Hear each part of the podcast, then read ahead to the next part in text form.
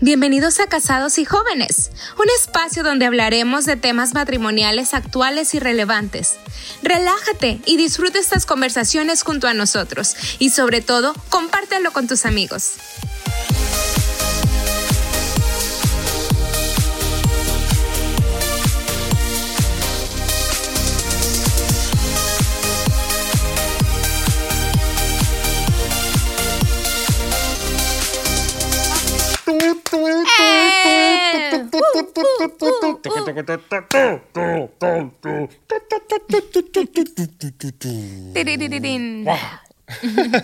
Bienvenidos. Hola, bienvenidos. Qué bueno que nos acompañan en uno de nuestros nuevos episodios de jóvenes y casados. Estamos muy contentos de que te puedas unir a esta conversación, puedas compartirlo. Gracias por escribirnos y sabes algo que me ha dado mucha risa y mucho gusto. O sea, risa buena, no risa mala de burla.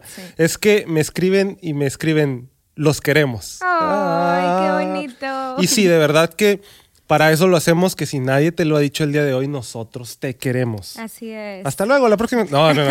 ya este, terminamos. pero qué bueno que nos pueden acompañar, qué bueno que se están uniendo a la conversación. Gracias a todos los que comparten sus historias, nos mandan mensajes. Y lo sentimos bien cerquita, de verdad sentimos esa conexión de nosotros que estamos aquí grabando y haciendo este podcast con ustedes que nos están contestando y nos están mandando sus mensajitos. De verdad sí sentimos esa conexión con, las personas que nos escuchan. Y pues nada, suscríbase a nuestro canal de YouTube, sus, ah, póngale ahí la campanita y si nos escuchas en eh, Apple podcast o Spotify, gracias también. Suscríbete cada semana, subimos nuevo contenido. Este, y ve a YouTube y suscríbete también a nuestro canal Josué Mar Oficial. Ahí hay devocionales, hay predicaciones, hay este montón todo de nuestro trabajo está ahí. Todo el contenido. Pero gracias, gracias por estar. Entremos a la conversación del día de hoy. Claro que sí. Es una conversación bien interesante, un tema que casi no se habla realmente y es un tema que muchos llegas al matrimonio sin, sin hablarlo.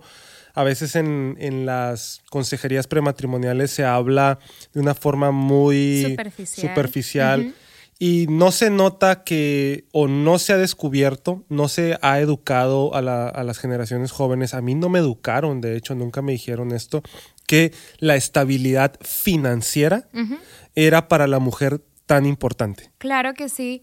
Ah, dentro de las 10 necesidades básicas de, la mujer, las, dentro de las cinco primeras está la estabilidad este, financiera. Ya lo hablamos, estén cuidado con las expectativas, como en nuestro rol de, mujeres, bueno, hay necesidades que se tienen que cubrir por parte de, nuestro cónyuge y la estabilidad financiera es una de las que nosotros ponemos en nuestro top 5. Wow. Y, de verdad, nunca nadie, a mí como hombre, en mi formación como hombre, me mencionaron, este, tu rol es proveer, pero porque para la mujer es importante emocionalmente. Así es. ¿Verdad? Siempre lo vemos materialmente. Ahora, no quiero que se menosprecie esto, porque muchas veces pensamos, o cuando hablamos así como hablamos acerca de del atractivo físico muchas veces se siente como que es superficial, pero no es superficial. De la misma manera, la estabilidad financiera no es superficial en las mujeres, es algo emocional. Exacto. Y que si nos vamos a las estadísticas, eh, entre las tres causas de divorcio más grandes, eh, otra vez para los divorcios, ¿verdad? Que provoca divorcios, es la infidelidad, lo que le llaman la incompatibilidad que nosotros podemos falta decir. De comunicación. Falta de comunicación. Y lo otro es el sostén financiero. Claro que sí, siempre está como en, entre esos primeros lugares el sostén económico.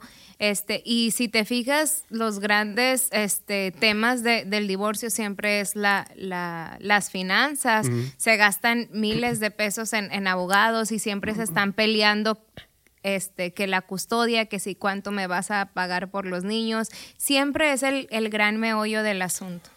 Y ahorita está muy de moda algo, ¿verdad? Y es los famosos y famosas sugar daddies o las sugar mummies, ¿verdad? Aunque vamos a hablar un poquito a la perspectiva de la mujer en, este, en estos minutos de que el sostén financiero es algo emocional para las mujeres, que de pronto pudiste ya haber identificado o puede estar inconsciente en ti y está generando estrés.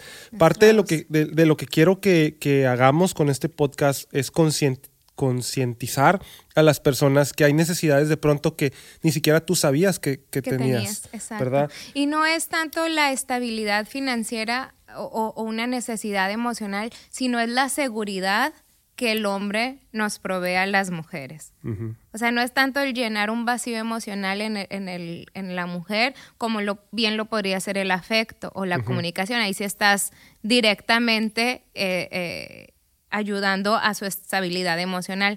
Pero eh, en, en, cuanto a las finanzas es más bien nuestra seguridad, en la seguridad tanto personal ahorita del presente como en un futuro, ¿verdad? Nos estás asegurando que vamos a estar bien, que nuestros hijos van a estar bien, que nuestro futuro está seguro y, y eso quita mucho estrés de, del, del matrimonio. esa proyección al futuro, es decir, puedo recargar, recargar o puedo no responsabilizar y ahorita vamos a platicar, pero puedo proyectar a, a, futuro con más seguridad. Así es. Pero eso me lleva a una pregunta, ¿verdad? Y es entonces, si, si, quiero hacer esto como mujer, ¿verdad? Quiero hacer eh, la proyección a futuro, de pronto las que están solteras. La pregunta sería, entonces la mujer se casa con un hombre por el dinero. Claro que no, y menos ahorita en la época actual que vemos tanto el, avance de femenino de cómo las mujeres están sobresaliendo en sus trabajos, están obteniendo sus carreras, sus master's degrees, sus doctorados incluso. Vemos mujeres cómo avanzan en la ciencia, en la medicina, en todas las ramas de, de, las carreras, las mujeres estamos tomando la batuta. Entonces una mujer jamás se va a casar por un hombre, con un hombre por su dinero. Pero sí, la mujer, por ejemplo, cuando, ya en, la etapa del matrimonio, sí quisiéramos tener a la opción de una vez que tenga mis hijos, me quedo en la casa para cuidarlos, amamantarlos, para ver su crecimiento por los primeros años y después regreso al trabajo. O bien este, regreso a trabajar una vez que, que se acabe el tiempo de, que, nos dan en el trabajo. Tendría que ser una opción para nosotros como mujer y no una carga que se ponga en el matrimonio porque es que no hay dinero y tienes que trabajar. pero yo quiero cuidar a mis hijos, sí, pero es que no nos alcanza para llegar a fin de mes y tienes que trabajar. O es que sí, pero tenemos que pagar la casa, es que tenemos que pagar el carro. Entonces ya no, una mujer ya no lo hace con gusto, sino es porque yo quisiera estar con mis hijos. O sea, yo quisiera verlos crecer, yo quisiera estar los primeros meses o los primeros años de vida con ellos, pero tengo que trabajar. Y el tengo que es lo que hace grandes estragos y grandes, este, ¿cómo, cómo es la palabra? Extracciones. en la cuenta del Banco del Amor de, una mujer. Porque se empieza a perder la seguridad de la mujer, ¿no? La, la, estabilidad emocional. Y otra vez, el sostén financiero tiene que ver directamente con la estabilidad emocional de una pareja. Dijiste algo bien interesante que me llama demasiado la atención y es que en este momento de la historia que estamos viviendo, ¿verdad? Hoy es año 2022 y nos ves aquí en el 2050 y a lo mejor grabando en el estábamos grabando en el 2022, este, dijiste, en este momento de la historia las mujeres tienen oportunidad de salir, tienen carreras, están tomando batuta, porque creemos en ese potencial, ¿no? Exacto. Ese feminismo sano. Exacto. De hecho, nosotros como iglesia eh, creemos en, en, el ministerio de la mujer, en las habilidades de la mujer, en el empoderamiento femenino. Y creemos en el empoderamiento femenino saludable, ¿verdad? De hecho, somos una iglesia feminista saludable, no, no, no este, este de pintarse el pelo verde y tener paños Y salir a protestar a las calles y, tirar monumentos. eso, Es, Es, otro, eso es otra, otra cosa. Estamos hablando de que creemos en el potencial de la mujer. Y en el ministerio de la mujer. Y en el ministerio de la mujer, porque bíblicamente así no lo enseña. Implícitamente de pronto no viene, pero sí viene claramente, ¿no? Y por ahí vi una imagen ahorita en Pascua, un quote que decía, cuando Jesús fue crucificado, no todos los, no todos los discípulos lo dejaron. Las mujeres se quedaron. y, y, me impactó, dije, oye, espérate, es verdad. y si lo vemos en las iglesias, el 70% de una congregación siempre van a ser mujeres mujeres, niñas, jóvenes, adultas y ancianas, y solamente el del 20 al 30 son varones. Correcto. Siempre estamos más participativas las mujeres. Y vemos esta influencia aún en la educación, por ejemplo, de Timoteo, con su madre y con su abuela, y en el ministerio de Jesús. Lo- los evangelios narran que había mujeres que sostenían financieramente El ministerio de el ministerio de Jesús. Exacto. Y eso está impresionante porque estamos hablando de roles de género, de pronto se puede escuchar así, pero no, no borrados. La línea no está borrada, sino hay un equipo. Hay una equidad, hay una igualdad Exacto. en la influencia, hay una igualdad en la toma de decisiones, hay una igualdad en, en de pronto hasta en el ingreso, pero el hombre es quien provee esa igualdad que va a traer seguridad y seguridad financiera a la vez. Claro que sí. Por lo general, pues una mujer está a gusto, ¿verdad? Cuando, cuando el hombre es el que provee. Pero ¿qué hombre me podrías mencionar tú que está a gusto él quedándose en la casa y que la mujer sea la que tenga que trabajar? Yo no, yo no conozco a ninguno. ¿no? No, no, no. Y, y los que han hecho eso han generado problemas Ajá. complicados en sus relaciones. Exacto. ¿Por qué? No, no porque sea un tema de, de lo volvemos a hablar de feminismo, sino porque culturalmente es el hombre el que provee. Bíblicamente es el Ajá. hombre el que Es dice el la, la, la, la Biblia, Jesús, Dios, perdón, le encomendó a Adán, con el sudor de, de tu frente vas a traer el, el- el producto del trabajo. Entonces es el rol del hombre. Correcto. Y desde antes de, del- que el pecado entrara al Edén, Adán fue puesto para administrar. Administración eh, es un trabajo, ¿verdad? Yo veo, por ejemplo, los contadores con los que trabajo, las contadoras con las que trabajo. Esas mujeres trabajan más, que, Más que que uno, uno. ¿verdad? La, la administración es un trabajo tiempo completo, 24/7, que siempre está tu mente trabajando. Y a eso pusieron a Adán y luego crearon a Eva.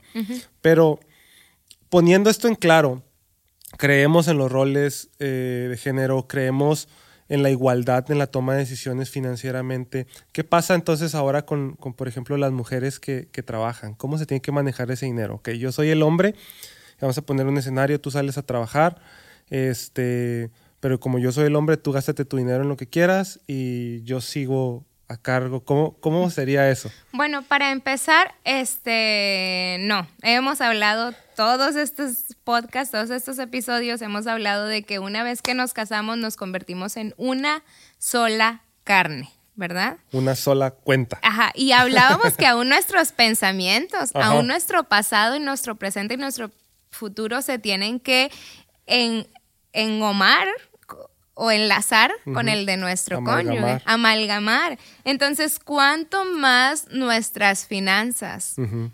Eh, nos- no nos casamos nada más nosotros y nuestra billetera no se casó, no, nos casamos aún con nuestra billetera, con nuestra cuenta de bancos, todo se casa. Entonces es bien importante, yo no creo en los matrimonios de que tienen divididas las cuentas. ¿Por qué? Porque aún en eso, Josué, estamos hablando de, de cómo esto genera en las mujeres eh, esa estabilidad emocional. Ajá. Imagínate que yo descubro que mi esposo tiene eh, cuentas o deudas, este, deudas de, de algún juego, de alguna apuesta, de algunas cosas que él compró a, a- a crédito y él nunca me lo mencionó. O sea, una mujer incluso hasta puede perder el respeto por Claro. su cónyuge por el mal manejo de las finanzas. Entonces estamos tratando de enlazar y estamos tratando de hacer una conexión en nuestras emociones, en nuestros pensamientos, en nuestras actitudes, cuánto más debemos de hacerlo en el área de las finanzas, que todo se unifique Wow. para que podamos trabajar. Eh, la palabra de Dios nos dice, en, en ese versículo que he mencionado tanto de que Dios dijo, este, no estará el hombre solo, por tanto dejará el hombre a su padre y su mujer, se unirá so- a, a- a su mujer y serán una sola carne. Pero en el siguiente versículo dice, y estaban los dos desnudos y no se avergonzaban. Entonces, el, el estar desnudos habla de eso, de una completa claridad en Wow. todo y cuanto más en las finanzas. O sea, que mis finanzas estén completamente desnudas ante ti, que yo no tenga nada de qué avergonzarme. Tus finanzas o lo que tú estás haciendo, tus pagos, lo, lo que tú hagas esté completamente desnudo delante de mí y que no tengas que avergonzarte ni esconder, ¿verdad? Wow. Porque hay veces que nosotros lo hacemos como por de buena fe. Ay, pues le quiero comprar, por ejemplo, una tablet a mi esposa y no se lo voy a decir, pero la compro a crédito y eso va a generar este estrés en el matrimonio porque ahora yo tengo que dar pagos y se lo estoy escondiendo a la mujer. Y algo que era bueno en un inicio terminó siendo destructivo. Una carga. Una carga, ¿por qué? Porque fue a crédito, porque los intereses, porque la tarjeta de crédito. Lo mismo pasa, por ejemplo, con la ayuda a los padres. A lo mejor tú quieres ayudar a tu padre, a tu madre, y tú tienes un buen corazón para ayudar a tus papás, pero no le estás avisando a tu mujer que estás ayudándolos. Entonces, algo que podría ser bueno y que podría ser de bendición, porque la familia dice, la Biblia dice honra a tu padre y a tu madre, pero no lo estás haciendo de la manera correcta, se lo estás escondiendo a tu esposa. Entonces, la esposa ve que no llegan a fin de mes, que no hay este suficiente economía y dice, oye, pero ¿qué está pasando? ¿En qué se va el dinero? ¿En qué se va? ¿En qué, ¿En qué se está gastando? Y bueno, pues tú, oye, es que le estoy mandando a mi mamá cada cierto tiempo, cada 15 días, cada esto, y pues no nos está ayudando a... Entonces, todo lo que se tenga que hacer, así sea comprar un regalo, así sea este, ayudar a los padres o a algún familiar o alguna donación en la iglesia, todo tiene que ser claro, ¿verdad? Transparente, que ambos estemos de acuerdo en ello. Entonces, finanzas unidas, no finanzas separadas. Exacto. Finanzas claras, desnudas, que tú puedas ver absolutamente todo y yo pueda ver absolutamente todo y eso genera esa seguridad financiera, ¿verdad? Porque de pronto tú puedes estar ganando más dinero que yo, pero esa desnudez va a generar seguridad en ti, esa transparencia va a generar esa seguridad en ti. Fíjate que qué importante, ¿no? Qué importante es reconocer esto, reconocer que necesitamos hablar esto con las generaciones jóvenes y, y, con, sobre todo con las mujeres, ¿no? Lo pienso ahorita con mi hija y digo, necesito educarla, necesito decirle, fíjate bien, dónde vas a poner tu corazón. No en el dinero, pero sí cómo, manejas, cómo maneja este hombre el dinero. no, no en las finanzas de la familia de esa persona, pero sí cómo están las finanzas. Y cómo, lo educaron, ¿verdad? cómo viene educado, porque ah, no estamos hablando que te cases por conveniencia, eso quedó claro hace unos minutos, pero estamos hablando que va a ser una necesidad emocional en ti y que puede, si no está estable, puede generar un fracaso. Y algo que yo admiro mucho de ti es que siempre le estás hablando a la niña de que la persona con la que tú te cases te tiene que tratar mejor que yo.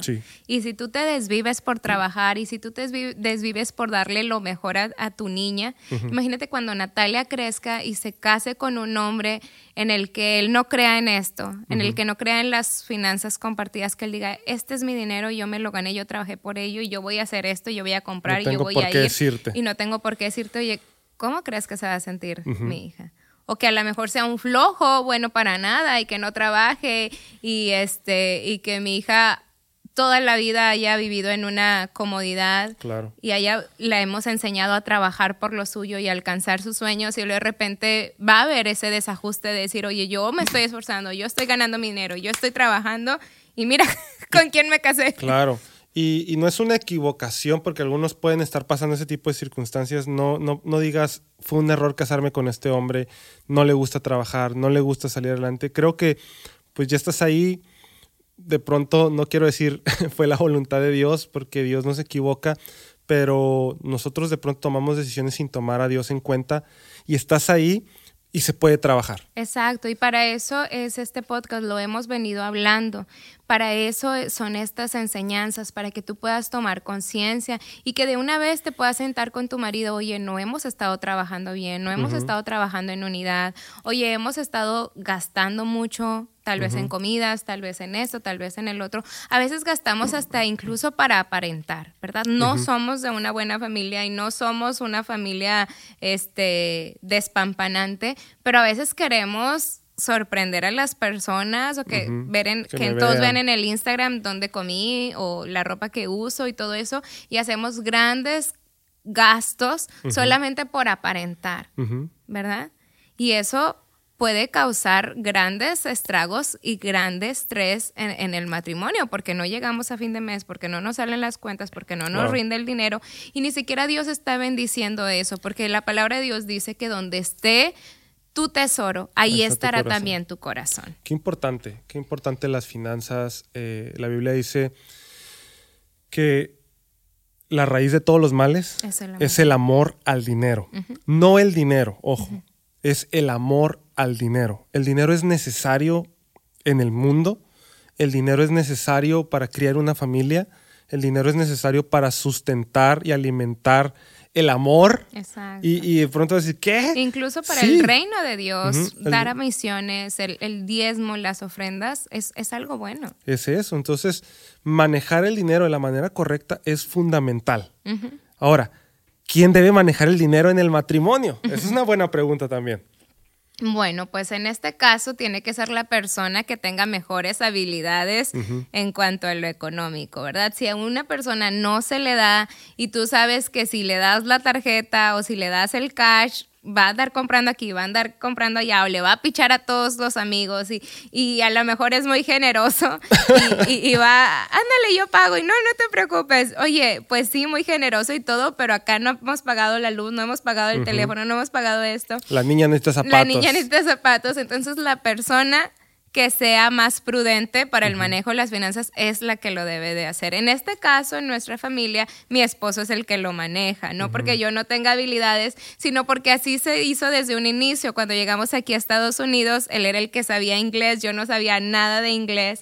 Entonces él tomó esa batuta de decir, yo pago los cheques, porque en ese tiempo todo se hacía Todo por cheque. cheques. Y que, Ajá. y que cuando estábamos en México tú las manejabas realmente, Exacto. ¿verdad? Lle- Fue hasta llegar Ajá. aquí a Estados Unidos Realmente. que hicimos ese no, cambio. No me había puesto a pensar en eso realmente. Y fue más por el idioma. Este. Y todavía hay muchas cosas que yo no entiendo, que contratos, que lecturas, todo eso ya mejor se lo dejé en sus manos. Sí, y, pero lo hemos hecho de esa manera lo más transparente que se pueda.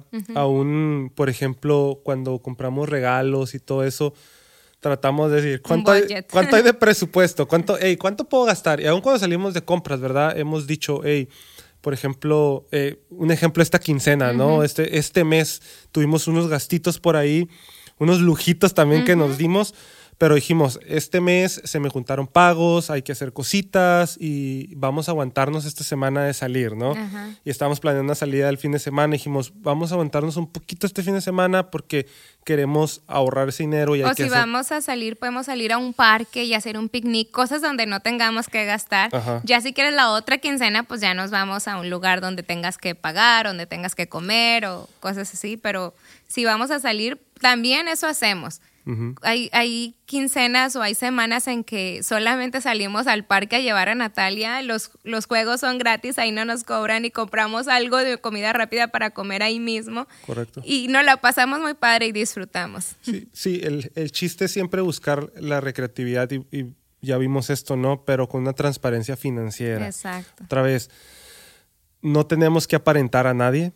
No te dejes presionar por las redes sociales. No te dejes presionar por la vida de otros. Eh, Nati me puso una película que, que me, dio, me, me dio mucha risa, pero dije, es, es una crítica social de, ¿cómo se llama? Los Wilson, no, los Wilson. no. Mitchells. Contra las con- máquinas. Versus Machines.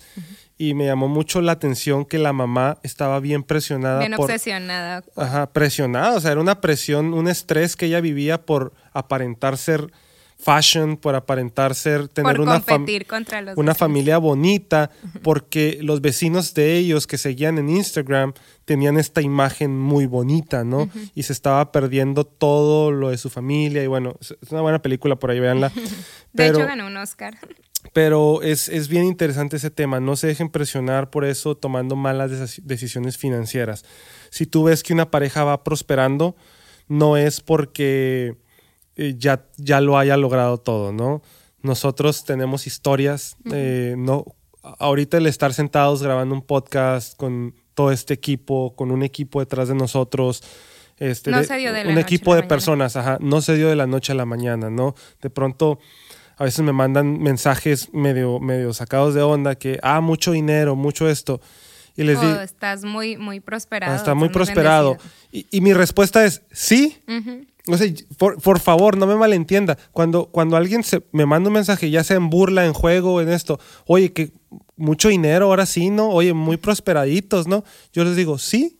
porque no sabes cuántos años tenemos trabajando. Exacto. No sabes cuántos Todo años. lo que me costó, todas Ajá. las veces que lloramos, las veces que oramos, las veces que ayunamos para salir de un momento de crisis, ¿verdad? Financieramente, o sea, Financieramente, nosotros hemos vivido momentos financieros duros. Exacto. Hemos vivido momentos financieros que no teníamos para la gasolina, que, que no había nada en el refri, que, que tuvimos que depender de Dios, que, que realmente, y no porque no trabajara, sino porque pues no ganábamos. Pues también es que Dios te lleva por procesos y esto lo hablaba con una muchacha de la iglesia que me estaba ah, platicando algo similar de cómo su vida está lleva- llevando problema tras problema y me decía, es que ¿por qué no me tengo fe o cosas así? Le digo, a veces es todo lo contrario. Esos problemas vienen a enseñarte algo en tu vida y nosotros tuvimos muchos problemas al inicio de nuestra relación en cuanto a la economía. Acababa, nunca se me olvida esto, acababa de nacer Natalia o estaba por nacer y te despidieron de tu trabajo. sí. Y bueno, pues imagínense, la niña, los pañales, los biberones, todos los gastos que implica un bebé y mi esposo sin trabajo.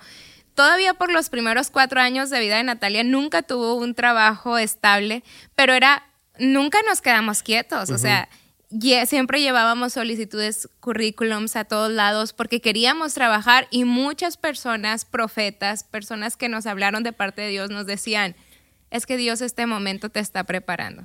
Y no te preocupes por el dinero porque Dios te lo va a proveer. Entonces Dios directamente nos hablaba y nos decía, no te quiero trabajando, este no es un momento para trabajar, este es un momento en el que yo te voy a sostener. Y Él lo hizo. Quiero hacer una aclaración. No, trabajando secularmente, Exacto. trabajando En un trabajo estable en un de- trabajo, en una compañía, en una oficina, porque realmente nunca dejamos de trabajar. Exacto. O sea, yo creo que fueron los cuatro años que más trabajamos, Ajá. ¿verdad? Bueno, y ahorita esta Hacíamos temporada. misiones, trabajábamos dando clases para e iglesias que no tenían Iglesias muchos recursos. pequeñas, ajá. Ajá. Predicábamos, nos fuimos de misioneros, Sí, sí. todo eso. Y siempre Jesús nos sostuvo. Sí, o sea, quería hacer esa aclaración porque van a decir, entonces estuvo ahí jugando al PlayStation y todo. No, o sea, realmente sí trabajamos y trabajamos bien duro eh, eh, en el reino de Dios. Ahora, eso me lleva a otro punto que también lo quería ver en este episodio de trabajar pro- por proyectos. Ajá. ¿verdad? Hay veces que nos vamos a esforzar de más,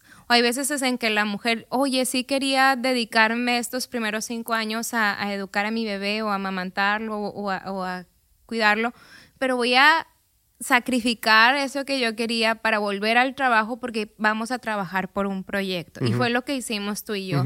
Nos sacrificamos, sacrificamos nuestras finanzas, pero era para un bien. Correcto, un En el- proyecto. un proyecto. En el principio fue Josué Mar, que también está aquí en YouTube. Vayan a ver nuestras canciones. Y nos esforzamos mucho y trabajamos mucho y también tuvimos amigos que nos apoyaron, muchas personas se sumaron a este proyecto, pero trabajamos como equipo para ese proyecto. Y ahora estamos trabajando por la iglesia, Centro Cristiano de Pine Bluff. También pasamos por grandes eh, momentos financieros, ¿verdad? Pero ahora, gracias a Dios, tenemos una iglesia muy bonita, estamos en un lugar muy hermoso. Y luego ahora con jóvenes y casados también lo estamos dando todo. Y estamos, eso es a lo que yo quiero llegar, que si tú y tu pareja están pasando por, por problemas o por situaciones, anótenlo. Fíjense metas, fíjense Sí. un proyecto y trabajen por ello. Y si van a sacrificar, pero que sean los jun- dos juntos y que estén en unidad y que sepan, oye, sí me estoy sacrificando, sí estoy trabajando tal vez horas extras, sí tal vez no nos estamos viendo cada fin de semana, sí tal vez estamos pasando por diferentes situaciones, pero esa es la meta. Y pónganse en la meta, va a ser a un año nada más, una o va a ser a dos años, na- o nada más seis meses que le vamos a dar con todo, pero a los dos años ya vamos a estar libres, ¿verdad? Wow, qué, qué interesante, ¿no? Y, y yo creo que pudiéramos ir, ir cerrando eso, trabajen por proyectos, pónganse metas como pareja y si la mujer tiene que trabajar, que sea un proyecto, no una carga. este, si la mujer gana más, que haya cuentas unidas, este, que no se generen extracciones y saber nosotros como hombres que estamos para generar esa seguridad. Exacto. ¿verdad? Y, y educa a tus hijos, educa a tus hijos en, en la salud financiera. Exacto. Eh, yo, a, mí, a mí mi papá me enseñó salud financiera, me enseñaron a ahorrar en lo poco, me enseñaron a ahorrar en lo mucho, me enseñaron A diezmar. a diezmar, que si quería unos buenos tenis tenía que trabajar, ¿verdad? Porque de pronto no me prohibían tenerlos, pero tampoco alcanzaba para, ellos no alcanzaban para comprar los tenis que yo quería de pronto en ese momento. Este, porque desde niño he sido súper fan de los zapatos. y otra cosa, enséñales a tus hijos de verdad, no es moralista, no es doble moral el hecho de que se fijen con quién se van a casar y que esa persona no solamente sea de buena familia, porque a veces la familia no es un buen aval, pero sí que esa persona sea trabajadora y que busque lo suyo y que, y que, eh, que genere, ¿verdad? Porque a veces podemos decir, no, es que eso es algo superficial y aquí lo importante es el amor. No, chiquito, el amor se puede escapar si no estás sosteniendo las cinco necesidades primordiales de la mujer. Si falta una, aunque haya mucho amor, una mujer se va a sentir incompleta. Lo mismo del otro lado, ¿verdad? Correcto, definitivo. Y pues eduquen, de verdad, ahorita platicamos. No puedo hablarles de cómo educar hijos porque apenas tenemos una niña de 11 años. Cuando ella crezca, a lo mejor voy a poder dar consejos de ya cómo. Cuando tengamos nietos, damos un podcast de de, de, de nietavicidad. Quién sabe qué es esa palabra, ¿no? Pero la educación es importante, ¿no? La educación es importante. En lo que yo sé, en lo que somos, trato de educar a nuestra hija y se puede, se puede. Si estás pasando un mal momento financiero, vas a salir de eso pero hay que trabajar en el proyecto para salir de eso. De pronto muchas parejas están pasando crisis financieras y no es porque no tengan dinero, sino es porque no han trabajado en el proyecto de salir de la crisis financiera. Ahora, para todos los caballeros que nos están viendo, Trabajen, por favor, esfuércense, sean claros en sus finanzas y provean para su familia de una manera que hagan sentir a su mujer respetada, porque también el que una mujer esté viendo que el hombre siempre está, pues, que no, que no, no tiene una estabilidad, también hace que la mujer le pierda el respeto al esposo. ¿verdad? genera esa extracción horrible. Genera extracciones de tal manera que ya tu esposa ni siquiera te puede respetar porque no hay una seguridad en ti, ¿verdad? No hay honestidad, merma en todas las áreas de tu matrimonio. Entonces, esfuérzate, haz lo posible, trabaja, este, pregúntale a tu esposa en esta área cómo te sientes. ¿Te sientes tranquila? ¿Estás segura acerca de nuestro presente y acerca de nuestro futuro?